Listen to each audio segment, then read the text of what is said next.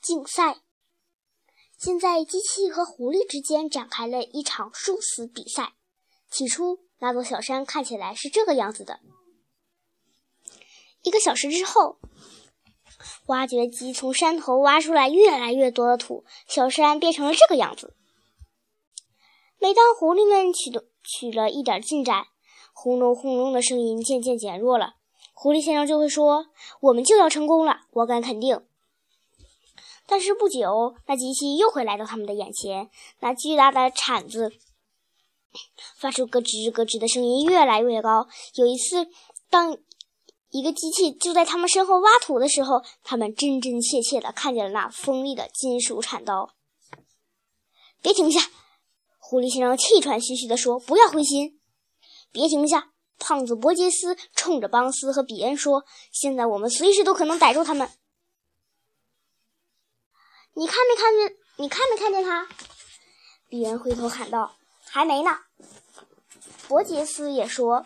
但是我想，嗯，你们已经离离他很近了。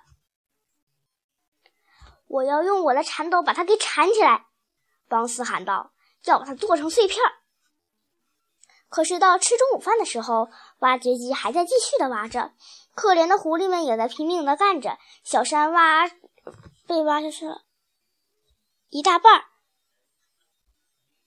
成了这个样子。饲养场主也没有停下来吃饭，他们都干上瘾了，忍不住罢手。喂，狐狸先生！邦斯从挖掘机上探出脑袋说：“我们就要抓住你了，你再也没办法偷鸡吃了。”伯吉斯嚷道：“你也别想打到我们的饲养场打主意去了。”三个人都陷入了精神失常的状态。瘦子比恩和大腹便便的小矮个邦斯像疯子似的开着挖掘机，加足马力，以最快的速度用机器铲铲着。胖子伯杰斯像个苦行僧一样跳来跳去，嘴里不停地喊着：“加油，加油！”到了下午五点，那座小山变成了这个样子，在原来那座小山上出现了一个大坑。挖掘机挖出了那个坑，就像一个火山口。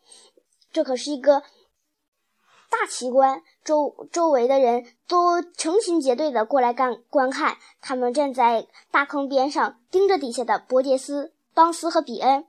喂，伯杰斯，你在干什么呢？我我们在逮狐狸，你们一定是在疯着。